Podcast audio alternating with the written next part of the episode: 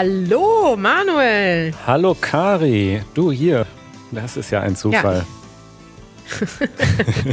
Man muss sagen, für die Leute, äh, die jetzt gerade, nee, für alle, die jetzt gerade zuhören, wir haben jetzt schon seit einer Viertelstunde darüber gequatscht, was wir heute äh, machen wollen und hatten schon einen Anruf von Klaus, der uns Tipps gegeben hat. Also erstmal wollte er Tipps von mir haben, was er jetzt gucken kann auf Arte.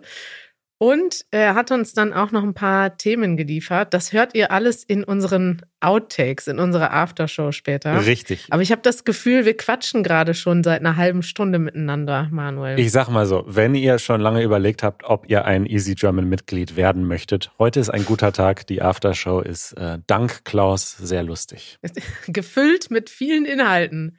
Manuel, ich ich möchte hier mal eine Anekdote aus unserem Arbeitsalltag zu Besten geben, zum Besten geben und äh, erzählen, wie wir. Darf ich erzählen, dass du gerade sturmfrei hast? Ja, das kannst du erzählen, ja. Ja, also. Du musst erstmal das Wort sturmfrei erklären, vielleicht. Dazu verlinke ich eine Easy German Folge. Vielleicht fangen wir erstmal so an. Normalerweise ist es so, wir arbeiten ja zusammen, auch wenn sich das hier alles wie Spaß anhört, aber es ist auch Arbeit. Und abgesehen davon, dass wir hier im Podcast quatschen, müssen wir manchmal andere Dinge klären. Mhm. Und bei uns ist das oft so, dass ich arbeite gerne abends noch manchmal. Du bist da allerdings sehr organisiert und strikt. Du arbeitest morgens und bist meistens ab 20 Uhr nicht mehr zu erreichen und hast dann auch deine Notifications aus. Und gestern habe ich dir eine Nachricht geschickt, ich glaube um 23 Uhr. Und plötzlich bekomme ich von dir eine Sprachnachricht zurück. ich dachte so, wow, was ist denn da los? Und dann haben wir mal gechattet, auf Slack hin und her geschrieben. Und dann haben wir, sind wir in ein Telefonat übergewechselt. Und das ist ja total ungewöhnlich für mich, mit dir um 23 Uhr zu sprechen. Und dann sage ich, Manuel, du arbeitest so spät, was ist los? Und du sagst, ja, ich habe sturmfrei. Joanna ist in Paris. Jetzt kann ich richtig durcharbeiten. das ist leider so. Wenn man mich alleine lässt, dann ähm, nutze ich die Zeit für ungebrochene Produktivität. Dann geht's ab. Ja. ja. Sturmfrei ist ja eigentlich ein Begriff, den man benutzt, wenn die Eltern weg sind und man dann Party machen kann im Haus. Also das heißt eigentlich, man ist alleine und kann alles machen, was man sonst nicht machen kann. Und bei Manuel bedeutet das bis Mitternacht aufbleiben und arbeiten. ja, so viel äh, zu meinem Privatleben. Ja. Vielen Dank für diesen kleinen Einblick, Kari. Gerne. Äh, jetzt äh, kommt allerdings äh, das Segment. Moment, ich suche den Knopf hier auf meinem äh, Soundboard. Scheiße, falscher Knopf. Follow-up. Oh, toll. Follow-up. Sehr tolles Segment. Denn äh, du erinnerst dich, in der letzten Episode haben wir Janusz zum Geburtstag gratuliert. Ich glaube, es kamen dann auch noch ziemlich viele Nachrichten und Kommentare, die Janusz, ich rate jetzt mal, nicht gelesen hat. Ja, er hat viele gelesen. Ich muss sagen, Janusz hat wirklich hunderte Nachrichten bekommen. Ich habe einige auch in seinem Namen beantwortet oder zumindest geliked. Aber natürlich konnte er nicht alle beantworten. Er hat aber einen ganzen Tag damit verbracht, Geburtstagswünsche zu beantworten. Ist ja auch, wow, auch schön. Das ist schön, ja. Und wir haben darüber gesprochen, dass wir mit ihm ins Museum gehen wollten nach der Podcastaufnahme. Ja. Das haben wir auch getan. Wir sind dann ins äh, Deutsche Historische Museum. Und wir hören uns jetzt mal äh, eine kleine Mini-Reportage an von diesem Besuch. Mach das. Ich freue mich. Es war ein sehr schöner Nachmittag.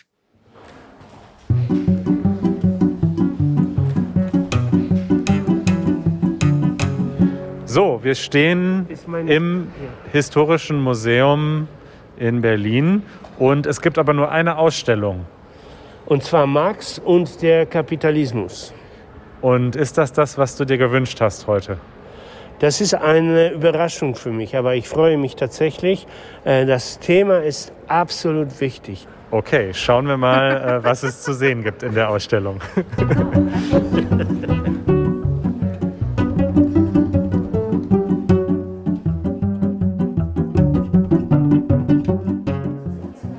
So, wie gefällt dir die Ausstellung bis jetzt? Ja, total. Absolut total. Die Zeiten, in der Marx gearbeitet, gelebt hat und gearbeitet hat, waren schrecklich natürlich. Äh, es war alles außer Kontrolle. Eine riesige Veränderung ist mit der industriellen Revolution eingetreten. Und äh, die, die am ärmsten dran waren, waren die armen Arbeiter. Ja? Die, die noch ärmer dran waren, waren die, die gar keine Arbeit hatten natürlich. Also es ist wirklich äh, ganz katastrophal. Und dann ist es kein Wunder, dass ein Mensch, ein Denker wie Marx kommt und sagt, ey, das ist falsch, das ist ganz klar falsch, wir müssen das verändern. Und dann, ich verdenke es ihm nicht mal, aber das war dann die Tragik der Zeit, dass er nicht an die Evolution geglaubt hat, nicht an die langsame Verbesserung und stetige Verbesserung mit politischen Mitteln, sondern er sagte, das geht nicht, wir müssen das revolutionieren, wir müssen das umstürzen, wir müssen den, den Reichen äh, alles wegnehmen und das an arme Leute verteilen. Und das führte letztendlich zu einer äh, zu einer Katastrophe, zu, ja, zu ähm, bestialischen äh, Vorfällen die ganze Zeit. Artet der Museumsbesuch von Janusz darin ja. aus, dass er Vorträge über Kapitalismus und Kommunismus Ja, hält? aber so kommunistisch bin ich noch nie aufgetreten wie hier.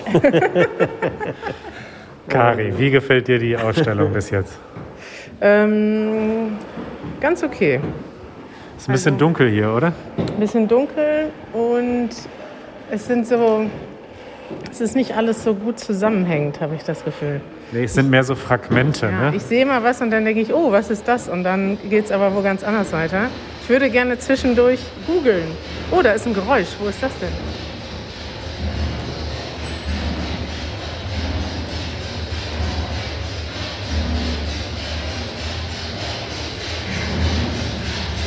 denn das? Das ist diese Spinnereimaschine, glaube ich. Oh. Oder vielleicht auch eine Dampflok. Ja. Das symbolisiert den Kapitalismus.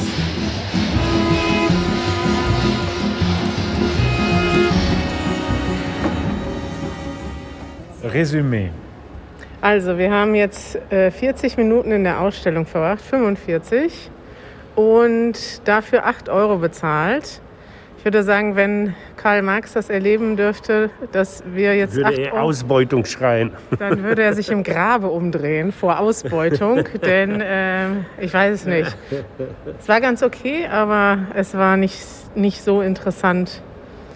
Also, also ich habe mich sehr gefreut.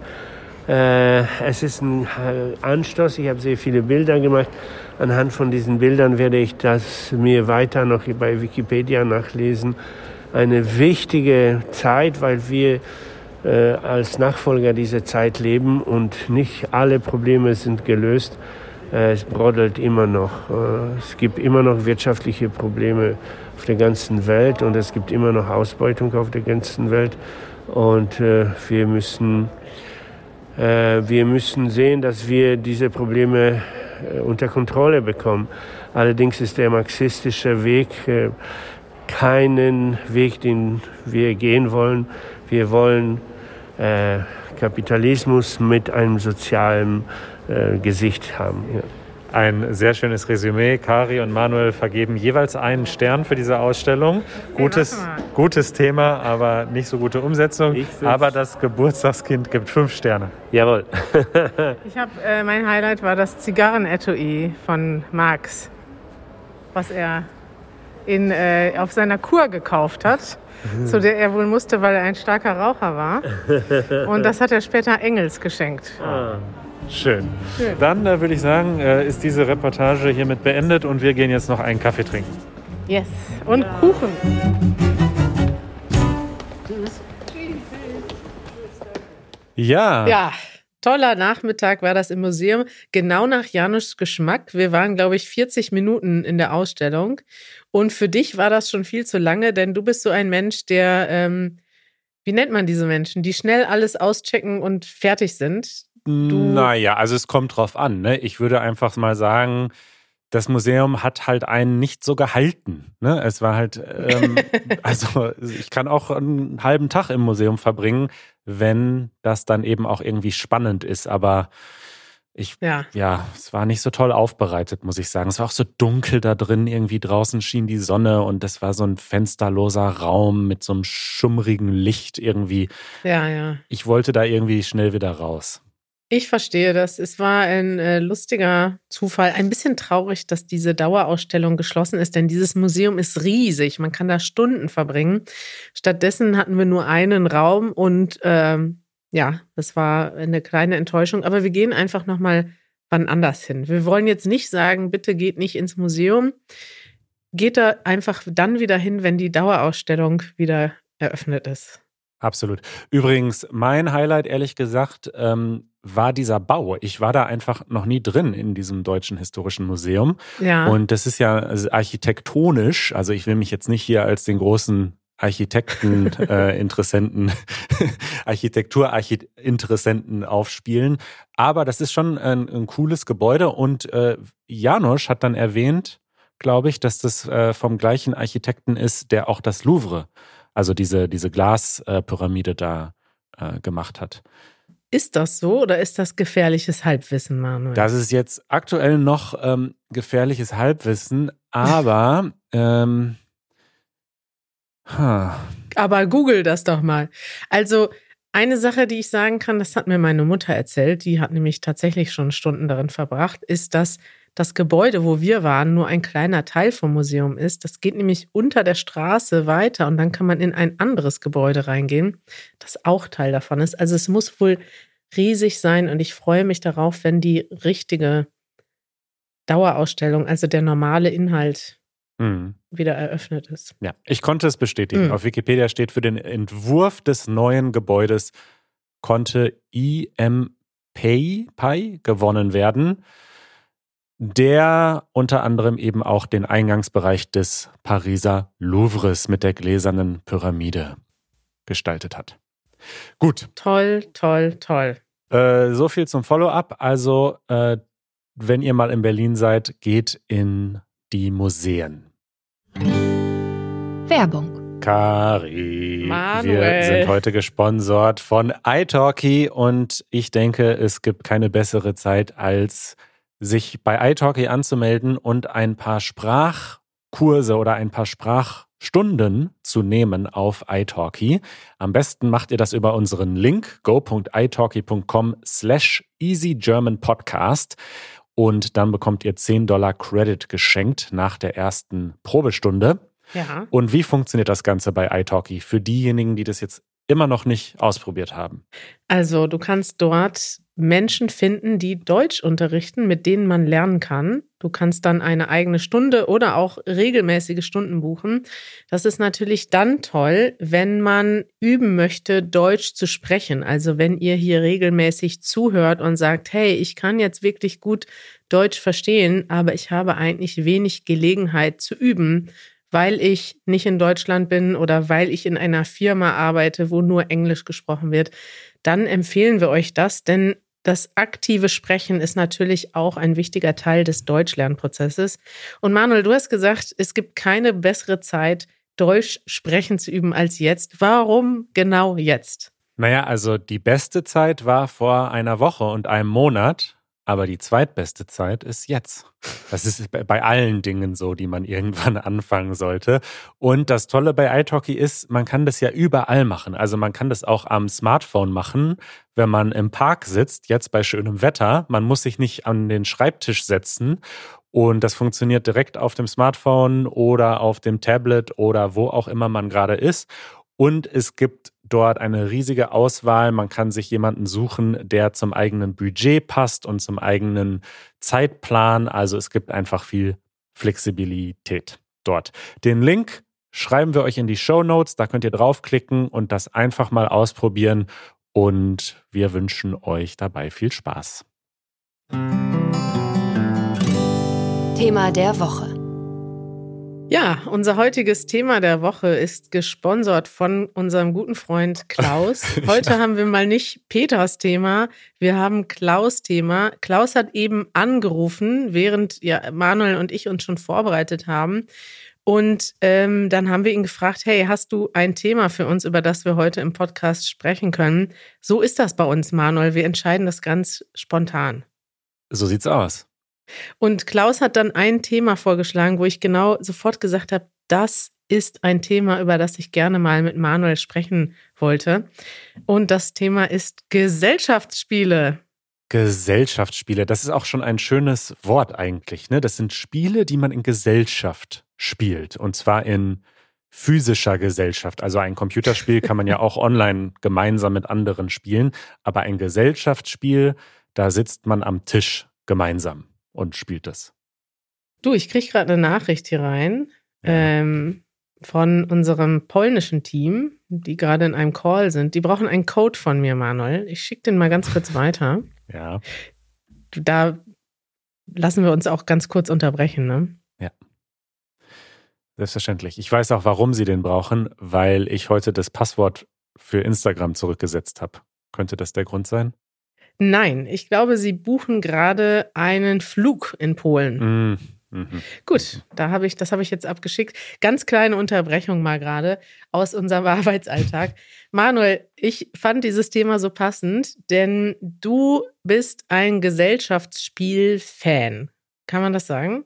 Ja, nie, nein, nein, eigentlich nicht. Also. nein? Also es ist jetzt nicht so, dass ich ständig Gesellschaftsspiele spiele. Ich habe auch eigentlich nur eins. Ähm, insofern, also wenn ich Gesellschaftsspiel-Fan höre, sag das mal zehnmal schnell. Gesellschaftsspiel-Fan, Gesellschaftsspiel-Fan. Gesellschaftsspiel-Fan, Gesellschaftsspiel-Fan. Dann denke ich an jemanden, der das ganze Regal voller Gesellschaftsspiele hat. Da steht Monopoly und was es alles gibt. Ja. Und das ist ja bei mir nicht so. Nee. Aber du hast recht, dass wenn es sich so ergibt, dass man zusammenkommt, was ja in den letzten zwei Jahren eher selten war, und man dann gemeinsam spielt, dann finde ich das schön, ja. Und da gibt es ein Spiel, was ich besonders schön finde. Da gibt es ein Spiel, was du immer mitbringst und was du immer spielen möchtest. Nicht nur das. Du bist halt nicht so ein bisschen, ähm, äh, das muss ich jetzt mal kurz übersetzen. Besessen. Besessen, genau. Es ist mir direkt eingefallen, obsessed. Du bist besessen von diesem Spiel, Manuel.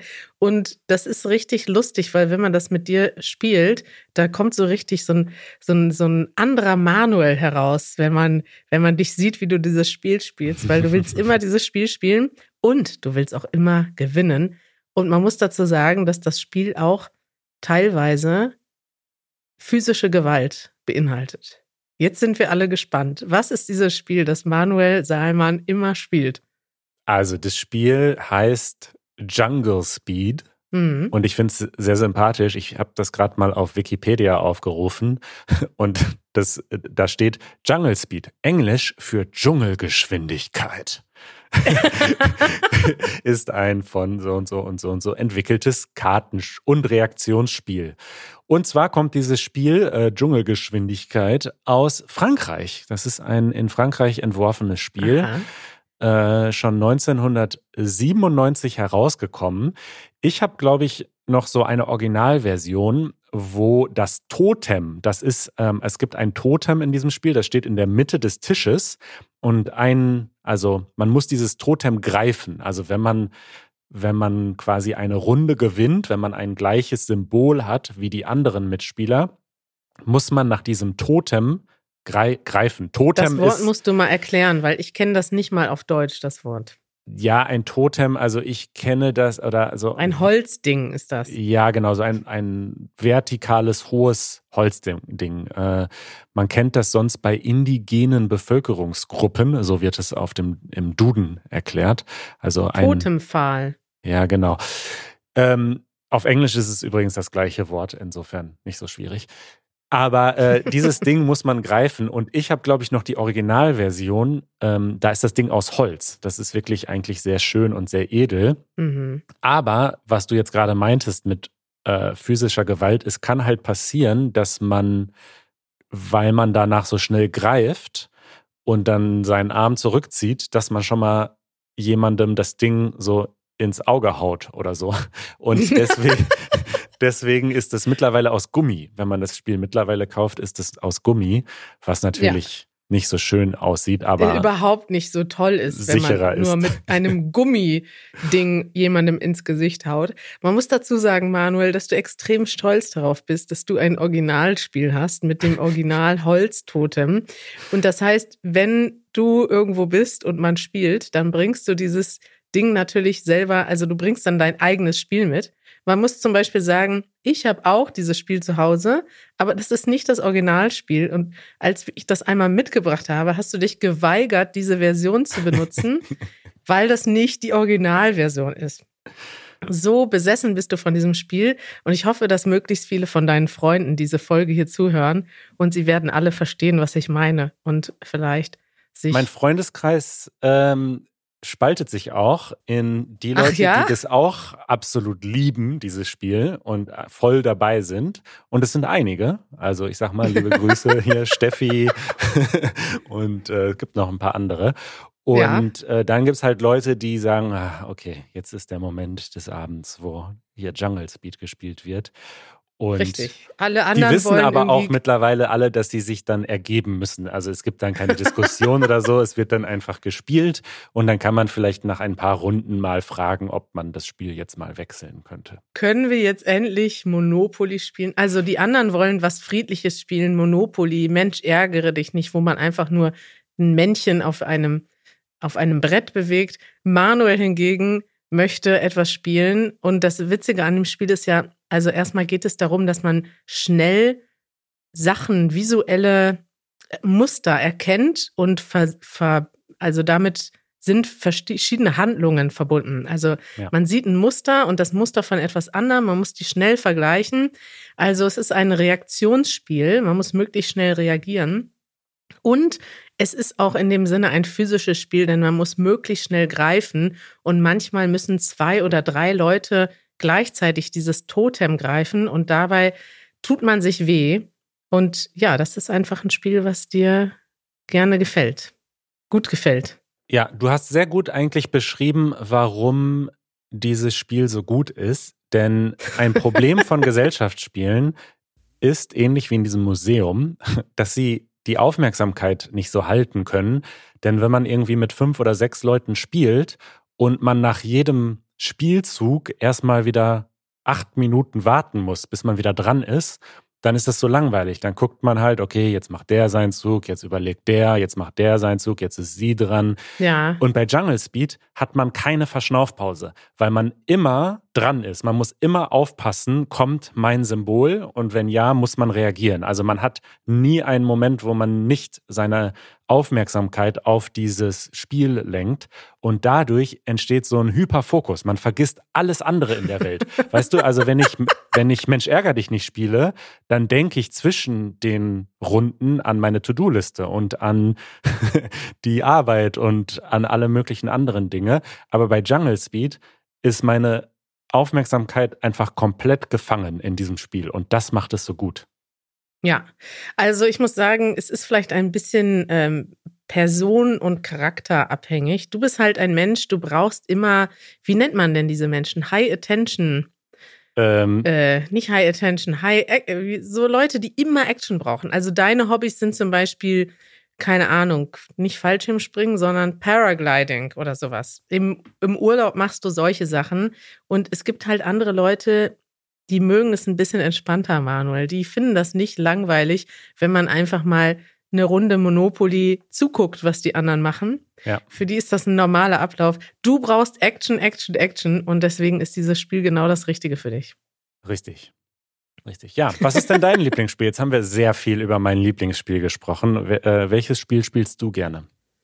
Ähm, ich spiele gerne mh, hm, ich spiele eigentlich kaum Gesellschaftsspiele. Ich glaube, ich spiele mit dir dieses Spiel. Und was ich gerne selber alleine spiele, sind so Spiele, wo es um Geografie geht. Sowas aber alleine, wie, Moment, wir reden ja über Gesellschaftsspiele, also okay. allein. Dann so halt alleine. so Quizzes, so Quiz-Sachen, so, so wenn, mhm. wenn man zum Beispiel miteinander, was gibt's denn so für Ratespiele? Ähm, ja, hier so Trivial, Trivial, Trivial Pursuit. Ist doch so. Ja, zum Beispiel sowas. Hm, das finde ich toll. Mhm. Das mögen aber viele nicht. Oder ähm, hier so ein Pub-Quiz, wie Easy und Mitch immer organisiert haben. Mhm. Die haben eine Zeit lang in der Corona-Zeit so ein Online-Pub-Quiz gemacht. Das finde ich auch toll. Da lernt man was dabei, da kann man in Ruhe nachdenken. Ja, das gefällt mir. Mhm. Interessant. Ja, ansonsten also wichtige deutsche Gesellschaftsspiele, die man noch kennen muss. Ähm, eins hast du schon erwähnt, ist Mensch ärger dich nicht. Das ist sehr bekannt, ist aber hauptsächlich Glück. Ne? Da muss man einfach gut würfeln können. Da gibt's ein bisschen was, was man beeinflussen kann mit Strategie, aber sehr wenig. Ja, Kartenspiele finde ich auch super. Also stimmt. Vielleicht Mau Mau. Mau Mau kann man spielen. Was gibt's noch in Deutschland? Mau Mau muss man sagen, ist so ähnlich wie Uno aber mit einem normalen Kartenspiel. Uno ist auch toll. Ja. Ja. Uno ist auch toll. Ähm, Pokern kann man auch spielen, ist auch ein bisschen Glück, ein bisschen. Ja, stimmt. Die richtigen mhm. Karten zum richtigen Zeitpunkt legen. Sehr beliebt in Deutschland ist Doppelkopf und Skat. Das spiele ich mhm. persönlich gar nicht. Ja. Dann gibt es noch so verschiedene Spiele, die man in der Jugend gespielt hat. Ne? Also so, es gibt dieses Spiel 31 oder ein anderes Wort ist, glaube ich, Arschloch. Kennst du dieses Spiel?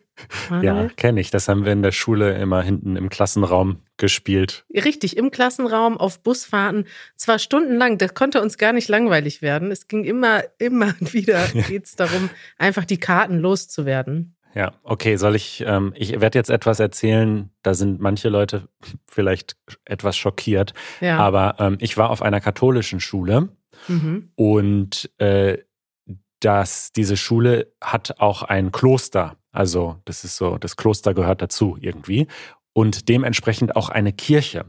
Und tatsächlich ähm, gab es immer einen Gottesdienst, ich weiß gar nicht, einmal im Monat oder alle zwei Wochen, ähm, der quasi zum Schulalltag gehörte und wo es auch normal war, dass man dahin ging. Ja. Man konnte sich das dann später aussuchen. Man konnte auch stattdessen was anderes irgendwie machen. Aber normalerweise ist man zu diesem Gottesdienst gegangen. Du hast im Gottesdienst Karten gespielt. Wir haben jetzt manchmal nicht so als 14-Jährige so viel Interesse gehabt an diesem Gottesdienst und saßen halt ganz hinten und haben dann im Gottesdienst äh, die eben erwähnten Kartenspiele gespielt. Daran erinnere ich mich noch sehr gut.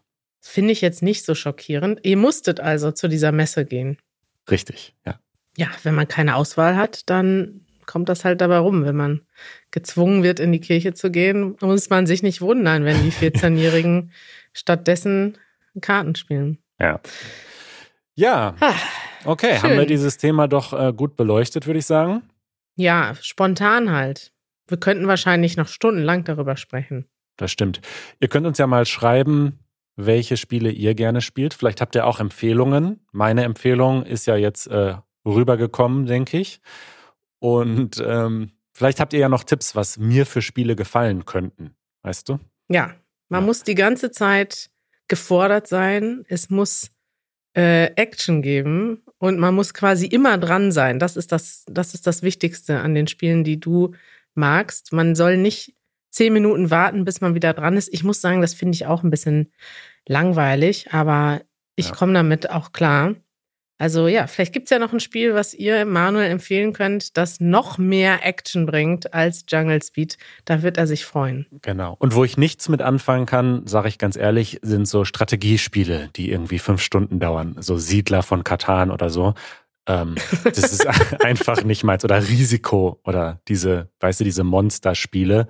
Ähm, ja. ja. Da konnte ich aber auch als Kind schon nichts mit anfangen, als ich noch Zeit hatte. Also das ist einfach zu viel des Guten für mich. Zu wenig Action, zu wenig äh, Gewalt. es geht jetzt nicht um die Gewalt in dem Spiel, es geht um die Action, um die freundschaftliche äh, Action. Okay. Sind wir schon am Ende, Manuel? Haben wir jetzt die ganze Zeit über Gesellschaftsspiele geredet, nur weil Klaus eben zufällig angerufen hat? Ja, ja das ist doch unser Thema der Woche gewesen. Das ist doch auch ein wichtiges Thema. Das freut mich, dass wir so spontan über schöne Themen sprechen können. Mich auch. Ich wünsche dir einen schönen Abend, Manuel. Das wünsche ich dir auch und äh, wir hören uns nächste Woche und ähm, ich freue mich drauf. Bis baldikowski. Ciao. Ciao.